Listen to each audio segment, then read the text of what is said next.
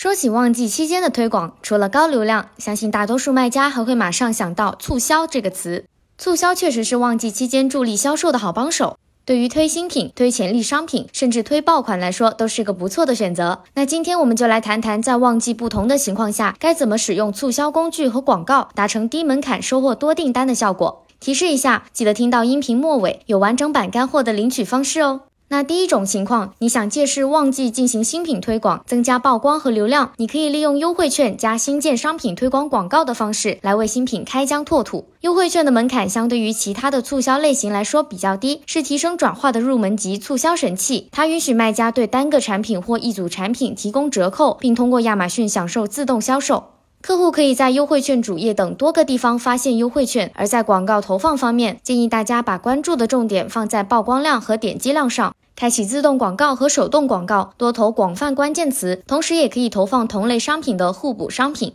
如果你的商品已经有不错的销售成绩，且符合提报秒杀或七天促销的资格，想要增加销量，把商品打造成爆款，你可以通过调整原广告活动，新增一组促销广告活动，帮助它完成爆款打造。这里说的秒杀是一种限时的促销活动，在亚马逊的交易页面上，一个商品的展示时间有限，通常为四到十二个小时。以秒杀的方式展示商品，可能带来销量快速提升，同时也是减少库存的有效方法。七天促销可以称作 BD，是今日促销页面上的一个促销活动。它是亚马逊访问量最大的页面之一，比秒杀持续时间更长。更长的促销期带来更加的搜索曝光，是站外社交和广告促销的好伙伴。在广告投放上，建议重点关注点击量和转化率，同时开启自动广告和手动广告，广泛词和精准长尾词同时投放，并且把广告向核心弱的竞品和互补商品进行投放。如果你的商品已经是老牌爆款，这个时期增加销量、提高品牌影响力是最主要的目标，